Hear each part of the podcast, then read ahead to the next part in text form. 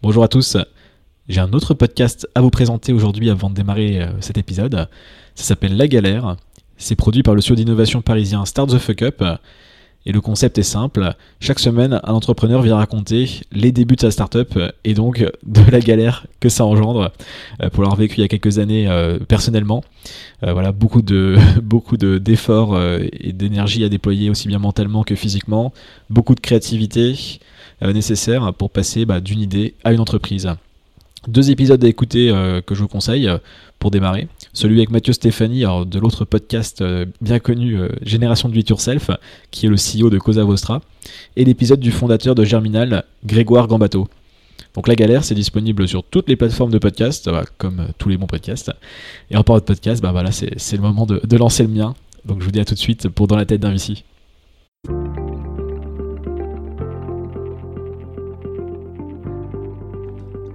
Bonjour, c'est Jean-Charles Curdali et bienvenue dans la tête d'un Vici. Un lundi sur deux, je vous propose une interview d'une trentaine de minutes avec un des meilleurs investisseurs de start-up français qui va vous confier les rouages de ce métier et se dévoile aux entrepreneurs, aspirants VC et à toute personne désireuse d'en savoir plus sur ce milieu et les individus qui le composent. Vous pouvez également découvrir mon autre podcast Dans la tête d'un CEO qui a pour but de décoder le job de CEO avec les meilleurs dirigeants de start-up françaises. Et pour recevoir ces deux podcasts chaque lundi, abonnez-vous à ma newsletter personnelle en tapant sur Google Dans la tête de JCK. Allez, c'est fini pour ma promo personnelle, et c'est parti pour ce nouvel épisode de Dans la tête d'un VC. A tout de suite.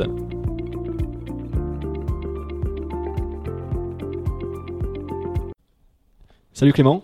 Salut JC, comment ça va? Bah écoute, ça fait plaisir de te voir euh, en vrai. On a parlé plusieurs fois euh, à distance. Comme d'habitude, tu es en Allemagne. Exactement. Merci de venir jusque Paris. Et eh bah écoute, et moi, ça, ça me fait plaisir aussi. quoi. Alors aujourd'hui, c'est assez particulier parce qu'au final, tu es plus directement relié à un fonds. Ah, tu travailles encore, si je crois, un petit peu avec Point9, mais on va parler de, de MemoHub notamment, que tu as créé récemment, cette année. Est-ce que tu peux commencer par te présenter et présenter brièvement MemoHub On va rentrer dans le détail après. Ok, pas de problème. Bah écoute, euh, donc moi c'est Clément Vouillon, pour ceux qui, qui, qui, rechercheraient. Euh, sur mon background, rapidement, donc moi j'ai fait une école d'ingénieur. Euh, je suis génération, j'ai 36 ans, donc j'ai fini cette école d'ingénieur vers 2007.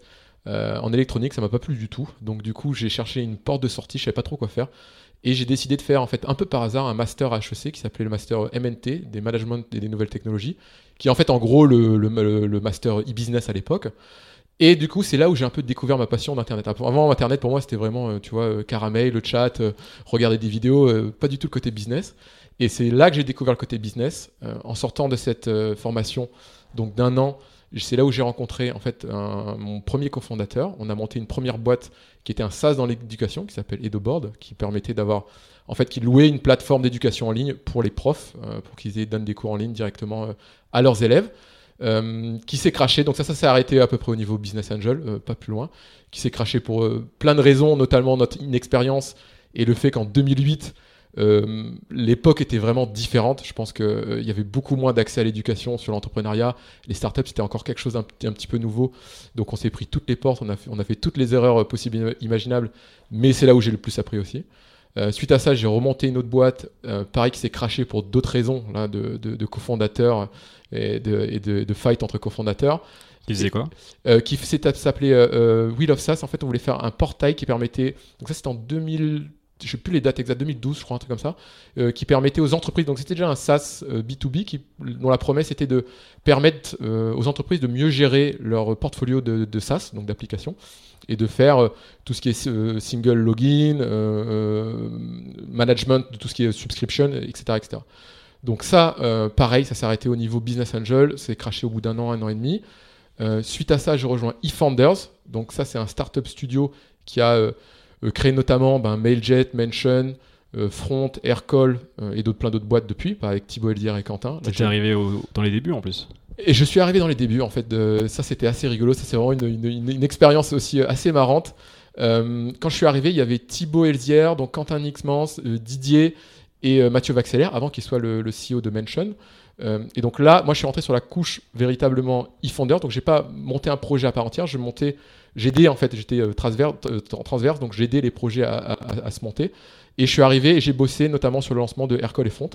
Donc euh, j'ai vu les tout débuts de, ces deux boîtes et bossé deux ans dessus, donc c'était vraiment génial. Quoi. Ça, et, tu faisais quoi pour, quand tu les aidais justement? Alors moi j'y suis rentré plutôt. Après, j'étais rentré pour la couche marketing. après, quand tu rentres tellement tôt, on était tellement peu de personnes. Mais tu fais un peu tout. On a fait un peu tout, quoi, comme, beaucoup de, de, de C'est comme un early employee, voilà, tu, tu fais Exactement. un petit peu tout. euh, Exactement. en fait, c'est une des raisons pour lesquelles après je suis parti au bout de deux ans. Euh, parce que moi j'adore, hein, j'ai que du bien à dire de, de Defenders et de mon expérience là-bas. C'est juste que c'était crevant en fait sur le modèle pour moi de monter les boîtes, donc d'être dans cette phase euh, euh, très, très très early en fait. Et une fois que les boîtes elles lèvent de l'argent, ben elles s'émancipent en fait. Et toi tu passes à des nouveaux, nouveaux projets. Et donc constamment mettre 100% de son 110%, 120% de son énergie à lancer des nouveaux projets. À la fin, ça devient fatigant. Et moi, c'était pour cette raison que, que j'étais parti en fait. Et puis j'ai eu mon premier enfant à, à cette époque-là. Donc euh, ça, c'était aussi une, une décision de, de- de- de se concentrer un peu là-dessus. Mais ça, c'est une autre histoire. Quoi. D'accord. Et justement, c'est là où tu, où tu rentres dans le, dans le VC Ouais. avec euh, Point Nine Capital. Comment ça s'était fait à l'époque et c'était pourquoi tu avais été recruté? Bah alors ça, c'est un peu comme toutes les expériences que j'ai eues. Ça s'est fait un peu par hasard et par contact, par réseau. Euh, en parallèle Defenders, en fait, j'avais une newsletter. Avant que toutes les newsletters soient hyper populaires et que maintenant tout le monde a sa newsletter, là c'était pareil en 2013. Je l'avais lancé en 2012, donc c'est 2012, 2013, 2014. J'avais une newsle- une newsletter perso, donc je faisais sur, sur mon temps libre, et dans laquelle je, moi je suis passionné de tout ce qui est SaaS et euh, software B2B, dans laquelle je partageais en fait euh, les startups que j'aimais bien, les nouveaux trucs qui arrivaient, les, les, les, boîtes qui levaient des fonds, ce genre de choses. Donc un peu une veille sur le monde SaaS. Et Point Nine Capital, en fait, bah, tu as reçu Louis, donc euh, peut-être Ouais, les auditeurs se souviennent de cet épisode Il y a épique quelques et un peu de, de ce que fait Point Nine Capital, mais c'est un, c'est un fonds qui est spécialisé là-dedans. Et du coup, j'ai, euh, qui est basé à Berlin, qui est international. Et donc, du coup, j'ai Rodrigo, qui, était, euh, qui est bossé là-bas, qui me connaissait avant. Moi, je connaissais Christophe parce qu'il avait investi chez Front, notamment euh, euh, auparavant, et qui lui est le boss, en fait, le créateur de ce fonds-là. Et quand ils ont vu que je suis parti, bah, sur LinkedIn, en fait, ils m'ont dit bah, Tiens, Clément, euh, on voit que tu fais cette newsletter. Euh, est-ce qu'on pourrait pas faire quelque chose euh, ensemble euh, et voir comment est-ce qu'on pourrait bosser ensemble? Donc ça s'est vraiment fait comme ça, si tu veux, par réseau et, et, euh, Grâce à ton contenu aussi. ouais, Encore contenu. une fois, le contenu toujours qui, qui a un impact incroyable. Bah, en fait, c'est ça un peu. Moi, ce que je dirais, même de façon générale, dans tous les bouts, pas que le VC, mais dans tous les tafs, c'est de créer quelque chose. Donc, moi, ça a été une newsletter.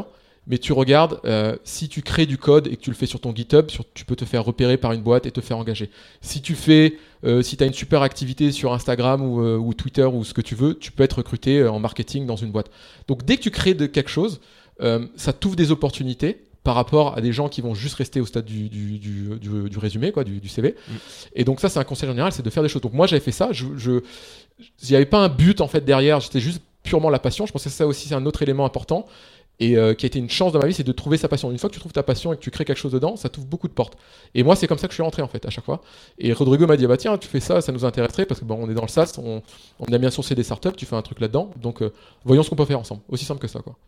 Super. Bah, on va revenir justement sur l'expérience Point Nine après, mais ce que tu disais, tu parlais du GitHub, donc c'est Ouais. vraiment ce que du coup MemoHub est un- complètement dans cette logique, c'est de permettre aujourd'hui, je vais te laisser t'expliquer, qu'est-ce que MemoHub et qu'est-ce que ça fait concrètement? Alors pour expliquer Memo Hub, en fait, je vais t'expliquer comment j'ai eu l'idée en fait.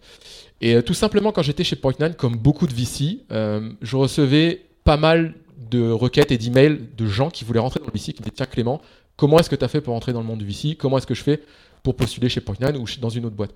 Et en fait, à chaque fois, qu'est-ce que j'avais? Seulement un, LinkedIn, un profil LinkedIn ou un résumé PDF. Et en fait, ça me permet pas de juger des qualités de la passion de quelqu'un. Et donc, en fait, l'idée, je l'avais depuis quelques temps déjà. Et je me suis dit, c'est bête parce que d'un autre côté, je voyais mon frère, qui était développeur, qui est front-end développeur, qui est sorti de ses études et qui a été recruté chez Screen, euh, la boîte de Sécu. Et lui, il n'avait pas d'expérience auparavant. Pourtant, Screen, c'est une super boîte. Et pourquoi? Parce qu'il avait fait du code, il avait, il avait un GitHub, il avait quelque chose à proposer. Et je me suis dit, c'est un, peu, un peu con que dans le monde du VC, on n'ait pas ce, ce- ce même aspect. Donc, ça a été vraiment euh, la transposition de ça, de dire, j'aimerais que quelqu'un, si quelqu'un vient me voir, moi je suis VC, qui me dit, tiens, j'ai pas investi dans, dans- dans- dans des boîtes, mais par contre, j'ai fait une sorte de portfolio virtuel où j'ai dit, tiens, j'aime bien euh, boîte X, Y, Z parce que j'ai une grille d'analyse qui est, euh, tu vois, euh, A, B, C, et que je peux voir en- des, des- ce qu'on appelle des, des investment memos, et ça on reviendra sûrement après sur, sur le, le boulot de, de l'analyste, ouais. mais ce sont des, petits mémos pour expliquer pourquoi est-ce que tu aimes une, une startup ou pas. Euh, si j'avais quelqu'un qui arrivait avec ça devant moi, ça multiplierait ses chances de rentrer dans le fond, parce que moi, ça me permettrait de voir quelle est sa grille d'analyse, dans quel type de boîte il investit, donc du coup, est-ce que ça fit avec mon investment thesis, Euh, tout ce genre de choses. Donc, euh, encore une fois, c'est pour ça que j'ai dit, il y a ce côté création. Euh, il faut se démarquer des autres, aussi montrer que tu as certaines capacités. On est dans- un monde, en fait, de plus en plus, où tes capacités, tes skills, en fait, tu peux les acquérir sans travailler dans, dans, dans, une boîte, dans un domaine en question, donc une partie des skills. et que tu montres ça, que tu as fait ton, ton boulot avant. Et donc c'est ça, le, pour revenir à ce que c'est MemoHub, en fait, tout simplement, en partant de- de ce principe, je me suis dit, ben, ce que je vais offrir, c'est que euh, je vais offrir une formation pour apprendre aux gens les bases du métier de l'investisseur. Et à partir de ces bases, donc c'est un, un programme d'un mois où tu vas apprendre les bases du métier. Je vais t'apprendre à comment analyser une boîte et comment les VC font pour analyser les boîtes, les différents frameworks qu'ils utilisent. Et une fois que tu as ça, tu as ces outils, tu as un, un outil de, de portfolio, ce que j'appelle le virtual portfolio, où tu peux, rentrer, tu peux entrer tes mini mémos en disant tiens, moi par exemple, j'aime bien bah, Screen, voilà la boîte de, de trucs, de, de sécurité, parce que voilà, au niveau euh, besoin, j'aime bien parce que ça, ça, ça. Au niveau produit, je trouve que c'est bien parce que ça, ça, ça. Dans l'environnement compétitif, ben, euh, il y a ça qui est bien, il y a ça qui est moins bien, donc tu peux voir les points positifs, points négatifs.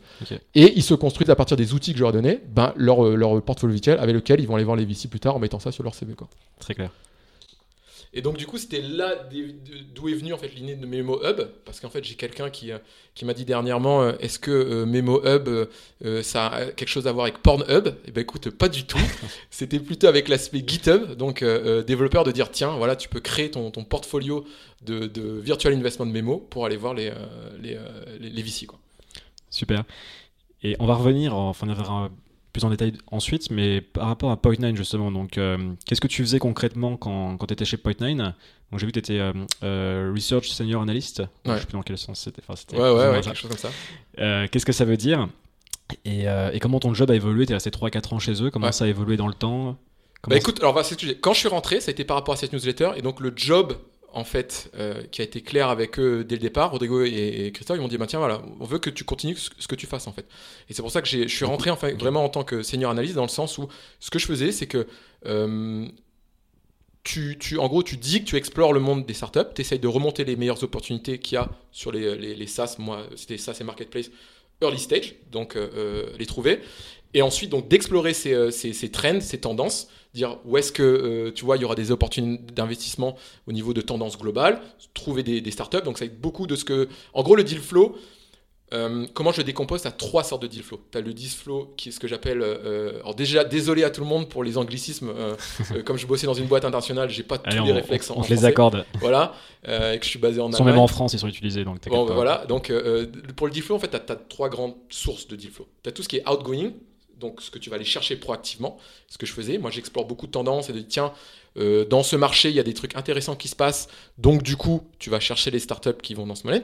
Tu as le incoming cold, donc tout ce qui va venir vers toi que tu connais pas forcément, les gens qui vont lever des fonds et qui vont faire le roadshow en fait euh, des VC, donc tu vas recevoir automatiquement les dossiers, et le incoming warm, qui est en fait tout ce qui vient via ton réseau et par recommandation.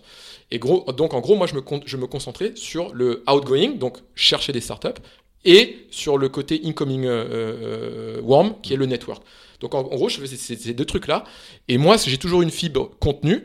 Donc en parallèle, ce que je faisais, c'est que euh, j'écrivais beaucoup de contenu euh, pour Point9. Et donc ça, ça a été toute la première partie de ma carrière, on va dire les deux premières années où j'étais vraiment sur le deal flow, analyse, euh, rechercher et sourcer des startups, analyser les trends et partager beaucoup de contenu. Et après, sur la deuxième partie de ma carrière, en fait, ce qui s'est fait un peu organique, ça n'a pas été calculé, mais on a eu un on a connu notre petit succès en termes de contenu chez Point9. C'est quelque chose que les gens appréciaient énormément, que ce soit les entrepreneurs euh, euh, ou l'audience en général. Et du coup, en fait, organiquement, on a eu de plus en plus d'investisseurs chez nous qui sont mis à écrire du contenu et de plus en plus je me suis intéressé enfin organiquement je me suis occupé de cette partie donc euh, au final la partie analyse et, euh, et, euh, euh, deal flow c'est un peu aménusé Euh, un, bon exemple de ça c'est j'ai fait un landscape à l'époque des 300 SaaS en France donc on avait listé 300 SaaS startups j'avais fait un landscape etc qui avait été repris dans, quelques médias donc c'est typiquement le, genre de, choses que je faisais et après tu analyses tu mets ça dans le flow et tu essaies d'analyser pour des, des, opportunités d'investissement et au final, je m'occupais pas mal. Après, j'ai dit- j'ai j'ai aidé beaucoup les investisseurs de, notre, de notre boîte à écrire du contenu, à faire cette recherche. Donc, première partie, c'était vraiment ça. Et deuxième partie, c'était plus, on va dire, pratiquement un côté marketing. Quoi. D'accord. Je partagerai d'ailleurs dans les notes tes, tes articles parce qu'on a des, des dizaines, euh, peut-être même plus de 100. J'ai enfin, j'ai l'impression que c'était infini le scroll euh, sur Medium. Bah ouais, c'est ça, ouais. Mais après, c'est c'est- c'est- chez nous, ça n'a jamais été quelque chose de calculé, en fait. Ça n'a pas été un truc où on s'est dit, tiens, euh, euh, Clément, euh, tu vas euh, écrire des trucs. Et, Une fois euh, par semaine. Ouais, voilà. ça, non, enfin, c'est pas parti comme ça du tout. Ça a été vraiment, bah, ça a été ma fripe, c'est ce que je disais, j'avais j'avais cette newsletter. Et quand t'es passionné, t'as envie de partager, bah, regarde-toi avec les podcasts, tu vois. Et ben, ça te fait plaisir, en fait. Il y a un côté qui est vraiment kiffant, c'est quand tu fais quelque chose, c'est de, euh, c'est de le partager aux autres, quoi. Mm. Et de, en fait, moi, ce que j'adore, là, en fait, au-delà du contenu, d'écrire du contenu, en fait, on s'en fout. Moi, je m'en fous d'écrire du contenu pour écrire du contenu. Ce que j'adore, en fait, c'est les portes que ça ouvre pour les discussions avec les gens. Et ça, on en avait énormément via le contenu. Mm. Donc maintenant, le contenu VC, il est un peu euh, crowded, quoi. Il y a beaucoup plus, il y a plus en plus de gens, donc c'est de plus en plus difficile de se différencier. Mais nous, on a connu notre petit succès là-dedans, on a toujours ça. Et euh, ça a été l'ADN, en fait. Ça a été l'ADN du, du fond. C'est pour ça que même quand tu discutes avec des fonds et qui te disent qu'ils veulent faire du, euh, du, du contenu ou quoi au caisse, si t'as pas cet ADN euh, euh, dans le fond et cette culture de partage, de, de- de- peu de transparence, c'est dur de la créer ex nihilo. Et euh, c'est pour ça que moi, ça a été un, un fit parfait chez, chez Point9. Je te disais que chez eFounder, j'ai kiffé mes deux ans là-bas. Et chez Point9, j'ai kiffé mes quatre ans aussi. Je suis vraiment pas parti en, en mauvais termes. Donc c'était ça, c'était super Et cool. tu retiens quoi peut-être deux, trois leçons à, à retenir justement de ces, ces quatre années chez Point9 énormément de choses. Après, je pense que euh, sur les trois choses que je, ça dépend en fait de, quel, euh, côté tu te places. Si, je me place du côté euh, Clément, moi ce que j'ai retenu principalement quand je suis rentré en tout cas, un truc que j'ai appris, la spécificité de Point9, c'est que c'est un fonds international, mais on investit dans du seed. En fait, tu as peu de fonds. Quand tu regardes ce qui se passe dans les fonds, ce qui se passe en généralement, tout ce qui est seed, pré-seed, donc early stage, c'est plutôt des fonds locaux. C'est pour ça qu'en France, tu as beaucoup de fonds, tu vois, les, les, les startups stage vont avoir beaucoup de fonds euh, franco-français chez eux. Et après, quand tu arrives à la série A, c'est là où tu vas euh, étendre un peu et tu vas faire plus de l'international. Et un peu la, chose différente avec Point9, c'est qu'on est euh, international dès cette, dès, cette phase seed. Et encore une fois, ça, changé. hein. Maintenant, tu as de plus en plus de, fonds qui viennent investir en seed. Et un gros truc, une première leçon que j'ai appris euh, en allant là-bas, c'est qu'on faisait tout au niveau, on faisait ben, forcément tout en anglais. On avait une culture, on pensait tout, tout de suite international. Et ça, ça a été entre guillemets un choc culturel s- sortant de la start-up française où on, faisait tout en français, tu parlais français, etc. Tu as ce côté un peu franco-français, marché, où tu dis, oh tiens, on va attaquer le marché français euh, euh, en, en premier lieu. Mm. Et là, tout de suite, en fait, penser ambitieux et international, c'est une habitude à avoir. Et nous, comme on était dans, dans, dans, dans ce cadre-là, tout était en anglais. Euh, on parlait, tu vois, à des Américains, à des, à des, à des Espagnols, à des c'est ça. Tout de suite, ça rentre dans ta tête et tu te mets plus de barrière en fait. Donc ça, c'était une première grosse leçon, c'est de te dire. Et pourquoi je dis que c'est une leçon? Parce que c'est une, c'est une leçon qui peut servir aux boîtes françaises. Nous, on investit on, chez Poinan dans beaucoup de boîtes françaises. Et forcément, bah, comme on investit early stage, il y a peu d'em- de- de- d'employés étrangers et tout reste français, franco-français, etc. Et je pense qu'un truc super, c'est de faire entrer un, un fonds qui soit justement étranger un petit peu plus tôt. Parce que là, tu as tes boards en anglais, tu es obligé de faire des documents en anglais. ça crée une bonne habitude. une Et, ouais, ça décrit une habitude. Mm.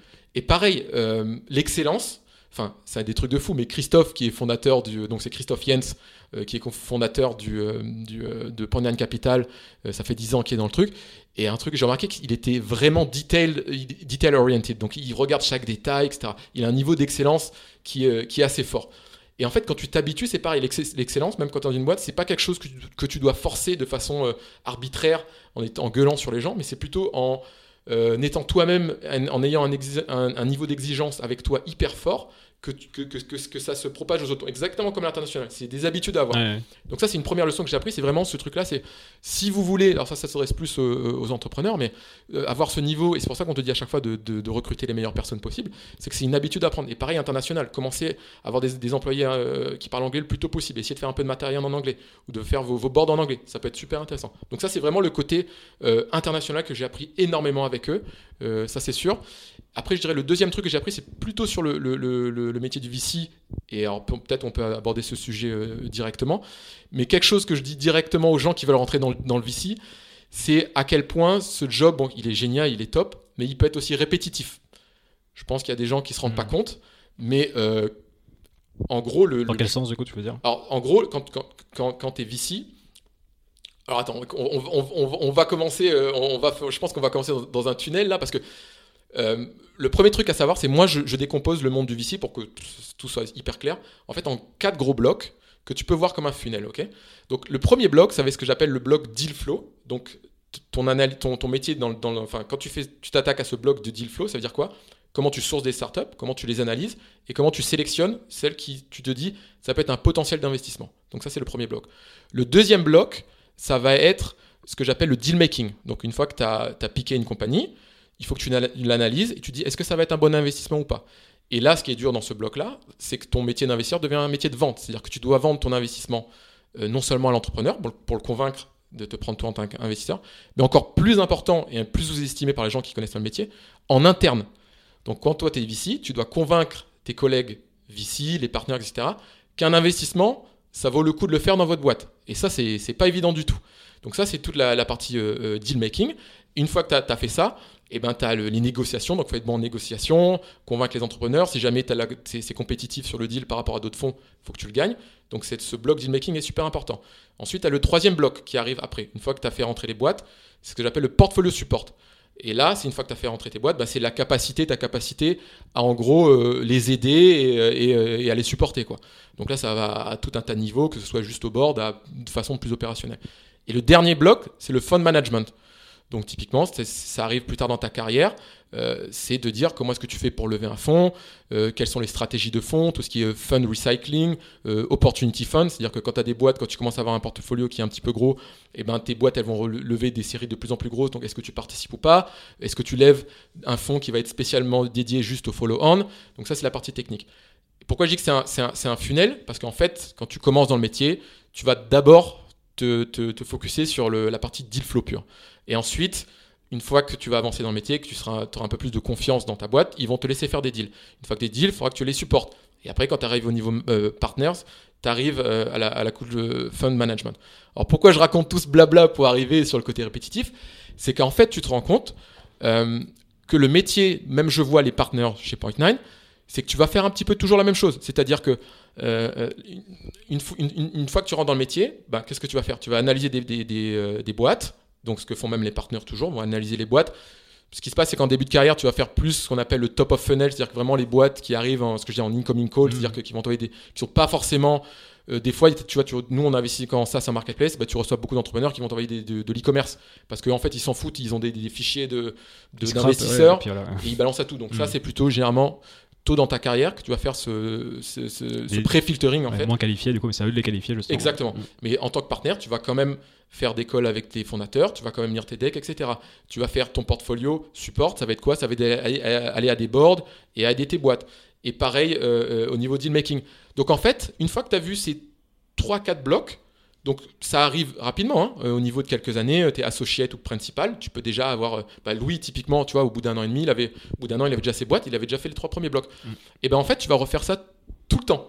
Donc même Christophe, qui, est, qui, est, fondateur et partenaire de, de, Point9, bah, lui, il a le fonds de management qui est en plus, mais tu vas faire ça. Donc tu as un côté répétitif, tu vas faire les mêmes tâches. Le deuxième truc qui peut être répétitif et qui est souvent sous-estimé, c'est que qu'est-ce que tu fais quand tu es VC fondamentalement Tu vas passer 90% de ton temps à faire des meetings, donc tu vas parler avec des gens, que ce soit en, vidéoconf ou, euh, euh, en, meeting en temps réel, euh, et de l'email, quoi. C'est ce que tu vas faire 90% de ton temps. Et le troisième point, c'est que une boîte, un VC, qu'est-ce que c'est? C'est une boîte, c'est une petite boîte en fait. Donc nous, on était 10. Tu regardes un VC, c'est pas comme une startup qui est menée à grossir, avoir de plus en plus d'employés. Centaines, des milliers d'employés. Exactement.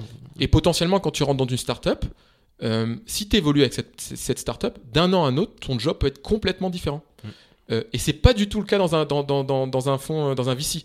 Donc, quand tu prends ces trois éléments, euh, le fait que ce soit un peu répétitif, tes tâches, elles vont pas vraiment changer. le fait que tu vas faire, un, tu vas vraiment rester collé à faire que des meetings, de l'email principalement et, et, lire des documents, et que en plus tu es dans un, un environnement où c'est des boîtes qui vont rester plutôt petites ce qui se fait, c'est que tu as un turnover d'investisseurs, c'est-à-dire que tu vois, les investisseurs vont, vont, changer, mais fondamentalement, ça va pas grossir. Donc en fait, tu vas, tu vas rester dans des boîtes qui sont assez petites, et c'est pour ça qu'il y a beaucoup de problèmes d'ego dans les VC et de confrontation, euh, euh, ben voilà, de, d'ego, parce qu'en fait, es un peu, tu vois, c'est un peu comme des coques dans, dans un poulailler, quoi. C'est mmh. pas une, boîte qui mène à grossir et avoir beaucoup de diversité. Le poulailler est trop petit au bout d'un moment, peut-être des fois. Voilà, et donc c'est pour ça que c'est un métier génial, donc je veux surtout pas être trop négatif. Ah, mais, c'est bien donner aussi les, côtés qu'on voit pas forcément. Euh, Exactement. Comme on disait avec les CEO, voit, tout n'est pas shiny aussi, côté, côté startup aussi, mais là, on est sur les VC aujourd'hui. Mais...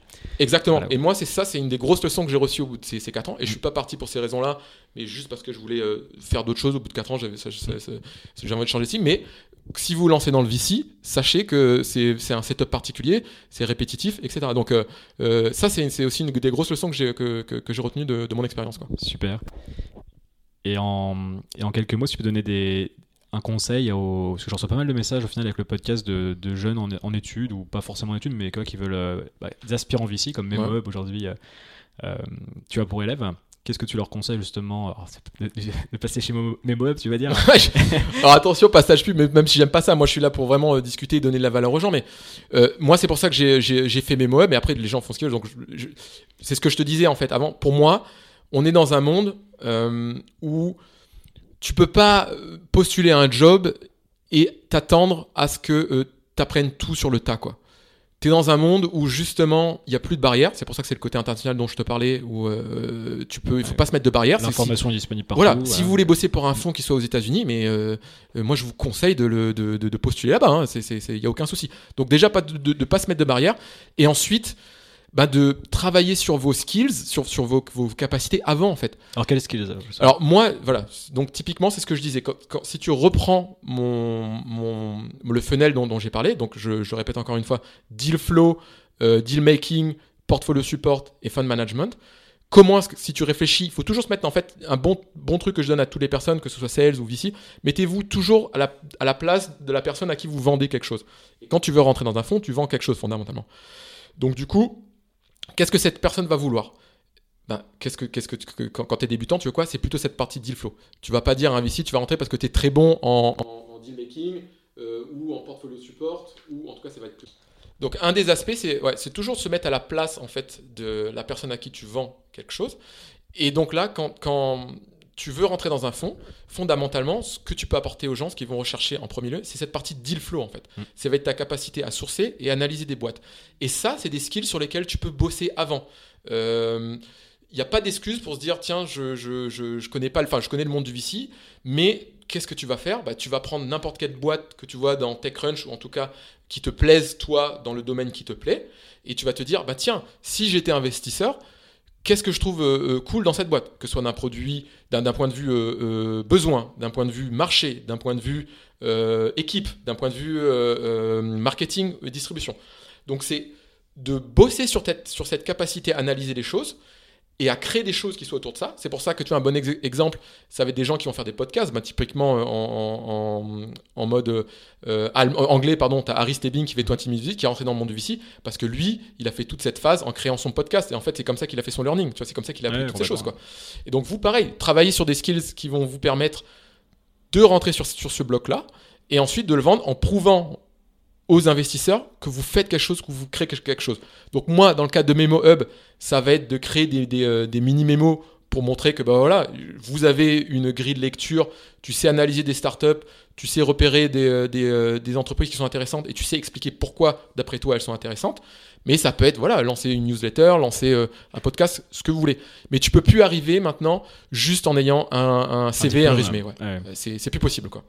Et il n'y a pas d'excuse. Je veux dire, c'est que ça marche aussi pour tous les types de jobs, que ce soit développeur, marketing, ce que je disais au tout début.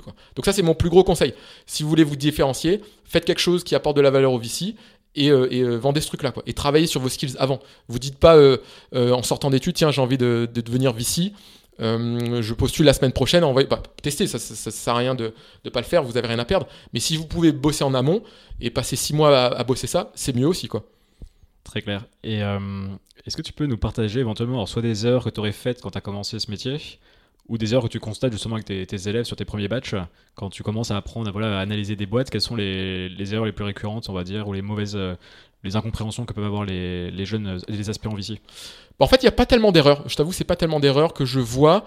Euh, alors, ce qui se passe, c'est que moi, la naïveté ou je sais pas faire des choses, tu vois. Alors, ouais, peut-être pas des erreurs. Je pense qu'il y a beaucoup de euh, de misconception, enfin, euh, je sais pas le terme en français, mais euh, par rapport au job du VC. Moi, c'est le, truc principal. C'est ce que je disais avant sur le, côté répétitif et tout, la réalité du job. C'est plutôt là où je vois quelque chose où il pourrait y avoir l'amélioration, en tout cas au niveau des connaissances et l'éducation sur, sur le métier. C'est là où les gens, il y a, je crois qu'il y a le un décalage entre la perception qu'ils ont et la réalité du Exactement. C'est là le, le, plus gros truc. Après, des erreurs sur le fait d'analyser des startups, pas vraiment parce que en fait, c'est un apprentissage.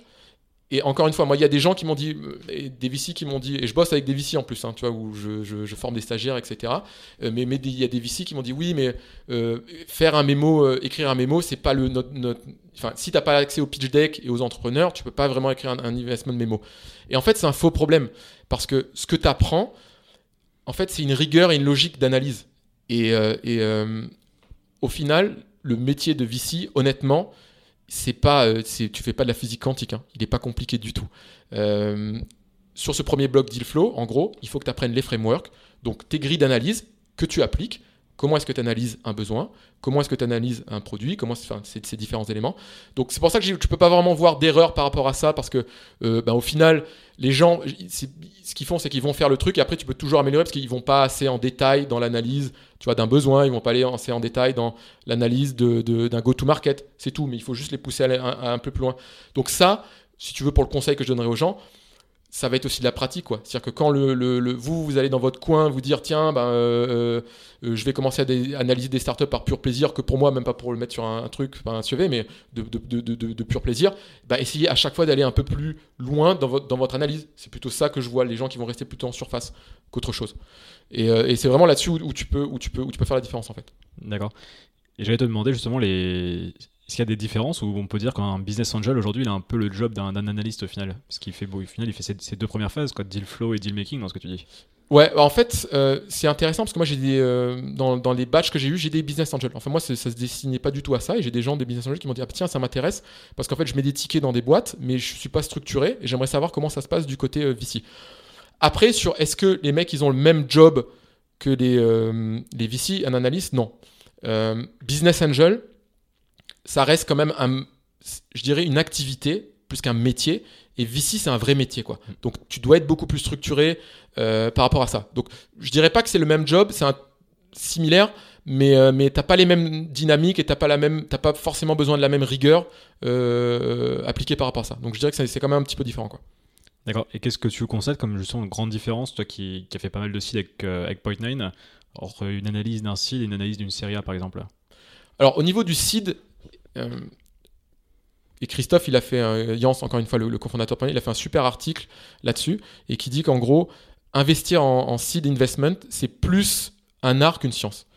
Et ça, c'est un truc un peu, un peu fou quand, quand on y pense. Bah tiens, quand tu, comme tu me disais, euh, euh, quand tu posais la question, quels sont les trois trucs que tu as retenus, ça c'est aussi un des, trucs que, j'ai retenu. C'est que nous, par exemple, chez Point9, on est connu bah, via notre contenu pour être très très metrics driven. C'est-à-dire qu'on on partage beaucoup de de, de dashboards, de benchmarks, de tableaux, énormément de choses comme ça. Et pourtant, c'est euh, euh, c'est fou, mais on base très peu nos décisions sur les métriques. Parce qu'en fait, quand tu es en seed, tu t'adresses à des boîtes qui sont pré-product market fit. Et pré-product market, market fit, moi, moi comment je- j'explique le product market fit j'ai- C'était une question, parfait. bah voilà, écoute, j'y dans tes pensées, ça c'est le truc que j'ai appris.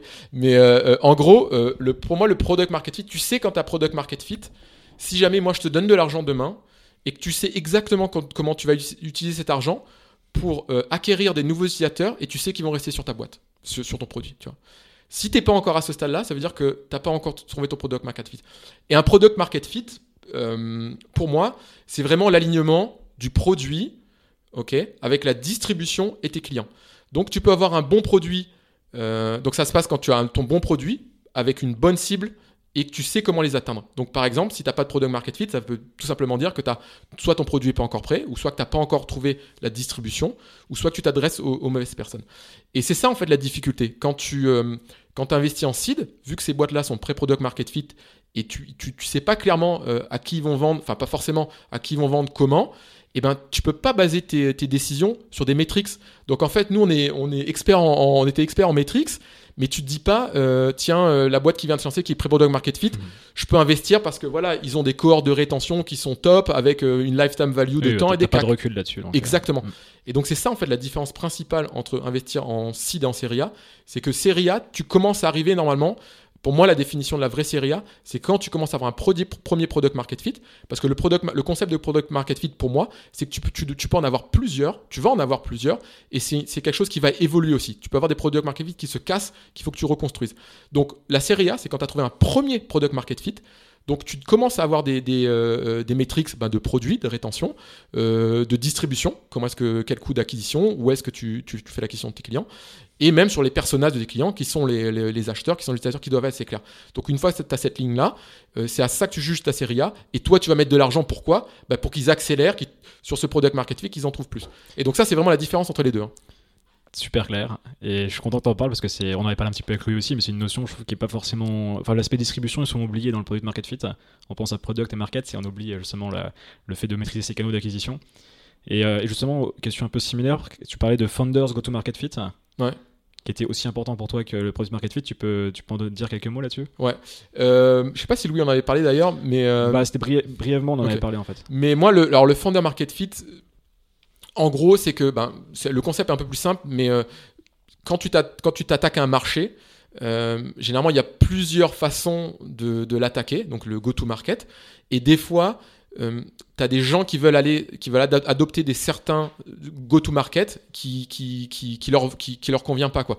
Donc, typiquement, euh, un bon exemple, c'est de dire tu vas faire. Alors, je reste dans le SaaS malheureusement parce que c'est ce que je connais le plus, mais euh, euh, disons que tu veux vendre un software pour les grosses entreprises du CAC 40. Généralement, la plupart du temps, tu peux avoir d'autres stratégies, mais tu auras besoin d'avoir des cycles de vente qui sont un peu longs.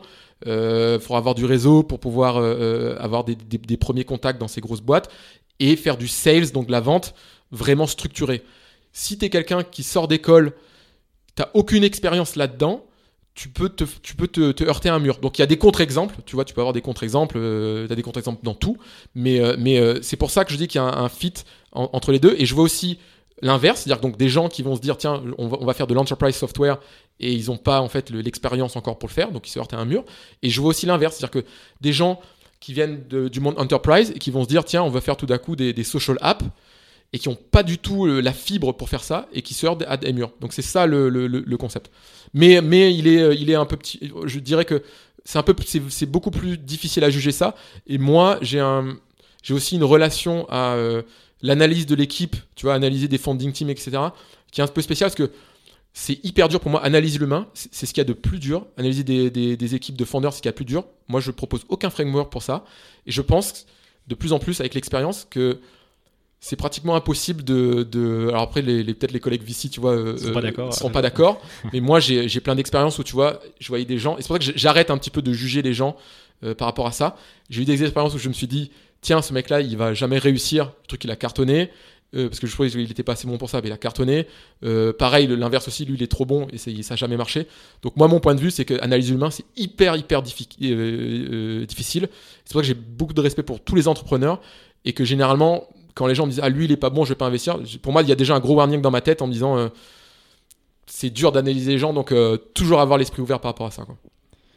Jamais jamais dogmatique. Moi je suis Ouais, pas du tout dogmatique. Tu vois dogmatique, autant je suis dogmatique par rapport à j'ai des grilles d'analyse par rapport à un marché par rapport à tu vois une stratégie d'acquisition etc par rapport à la à la l'analyse de la, de la funding team en fait de moins en moins quoi Super. Bah écoute, on, arrive à la fin. Est-ce que tu peux nous donner un petit peu les, bah, les next steps pour MemoWeb en, en 2020 bah, D'ailleurs, il sera sans doute diffusé début 2020 le podcast, donc si tu peux en parler un petit peu. Bah écoute, moi euh, sur mes je l'ai lancé. euh, premier, la première étape, c'était vraiment de valider en fait qu'il y a un besoin. C'est pour ça que je l'ai fait vraiment, euh, comme on dit, eat your own dog food et ce qu'on ce qu'on ce qu'on propose Euh, à tous les. Bootstrappé, oui. Exactement. Et puis je l'ai je l'ai proposé au début juste avec une landing page. Il y avait pas du, j'avais rien construit. Il y avait Ouais, pas bah, le, qu'elle pas la souvent, d'ailleurs, le site évolue souvent en tout cas. Voilà, et, euh, et du coup, c'était juste pour valider des besoins. Ça a été validé. J'ai des gens qui sont, qui sont euh, rentrés dessus. Je bosse avec des fonds maintenant qui, euh, qui, qui me demandent de, de- de former leurs stagiaires. Euh, la deuxième étape, c'est que je voulais valider le produit. Donc, euh, j'ai un bon produit. Parce que ça sert à rien pour moi, quand tu reviens à ta définition de product market fit, tu vois, si, si tu fais ta partie distribution, promotion trop tôt et que ton produit est pas bon, pour moi, tu casses toute la magie. Donc là, je suis vraiment sur la validation du produit qui commence à arriver à finaliser. Donc a priori, 2020, ça va être plutôt bah, d'accélérer un peu sur l'acquisition et d'avoir plus de gens euh, par rapport à ça. Parce que j'arrive, euh, euh, donc on se projette dans le futur d'ici janvier. Mais voilà, ça devrait, le, le produit sur, sur, sur la bonne voie et voilà, les gens sont contents, donc ça devrait se passer de, Super. plutôt du côté de l'accélération. Est-ce que tu as un, un livre à nous partager? J'allais oublier de te le poser. Si un livre ou, que tu as lu récemment ou pas forcément récemment? Bah écoute, moi, mon école, c'est que je lis pas du tout de trucs tech en dehors. Ah je bah, bouffe tellement de tech. Eh bah, Dis-moi des livres qui sont pas textes, c'était encore mieux. Et voilà, donc moi, euh, comme je dis, je suis euh, papa. Donc je, quand est-ce que je lis beaucoup de livres? Quand je mets mes gosses au lit. Donc j'ai un gosse de 5 ans et 2 ans. Et donc je conseille aux gens une petite série de bouquins pour enfants qui ont 5-6 ans qui s'appelle Les Petites Poules que j'ai découvert. Parce qu'en fait, c'est dur de trouver des bons bouquins pour, euh, pour, pour les gosses. quoi. Euh, c'est c'est bizarre, mais c'est assez dur de trouver des, des- des trucs assez sympas. Et donc ça s'appelle Les Petites Poules et c'est l'histoire d'un poulailler avec des petites poules. Et en fait, ce qui est assez marrant dans le truc, donc moi je dis ça tous les soirs à mes gosses, donc t'imagines que voilà, à la fin tu pètes un câble. Mais ce qui est bien avec cette série justement, c'est que en fait ils font plein de clins d'œil aux parents dedans, avec plein de références pour des trucs que les gosses vont pas comprendre. Donc typiquement il y en a, il y a un épisode qui, euh, qui est euh, assez marrant, il s'appelle Charivari euh, chez les petites poules, et t'as une toute une page où le- la petite poule gueule et en fait il fait le tableau de Munch, tu sais le cri. Et donc en fait, le mec dans, enfin le- les auteurs dans, dans, dans le livre mettent plein de petites références comme ça. Donc à chaque fois que je lis le truc, ça me fait, euh, ça me fait marrer aussi quoi. Donc ça va être ma, ma, ma recommandation euh, lecture. Et bah super, je la partagerai. Et comment on rentre en contact avec toi? Bah écoute, euh, vous pouvez aller sur euh, memode.io, donc euh, j'ai pas le .com, mais donc là euh, vous trouvez toutes les informations, mais en gros sur, sur Twitter, euh, @clément, j'ai aussi un Discord euh, qui est ouvert où les gens peuvent, il y a une partie publique, viennent discuter, donc c'est comme un chat, comme un Slack, et pour les communautés, donc tu peux venir discuter directement ici quoi. Super, bah merci pour ton temps Clément et je te dis à, à très bientôt alors merci. Bah, merci JC, et puis merci pour tout quoi. Salut. À plus. Merci d'avoir écouté cet épisode de Dans la tête d'un Vici. Si vous souhaitez soutenir le podcast, il y a plusieurs manières de le faire. Vous pouvez aller mettre 5 étoiles et un commentaire sur Apple Podcast, en parler autour de vous, ou partager tout simplement l'épisode sur les réseaux sociaux, et vous abonner à ma newsletter personnelle en tapant Dans la tête de JCK sur Google. Et n'oubliez pas de vous abonner également au podcast sur votre plateforme favorite. Je vous dis merci et à très vite pour un nouvel épisode de Dans la tête d'un Vici.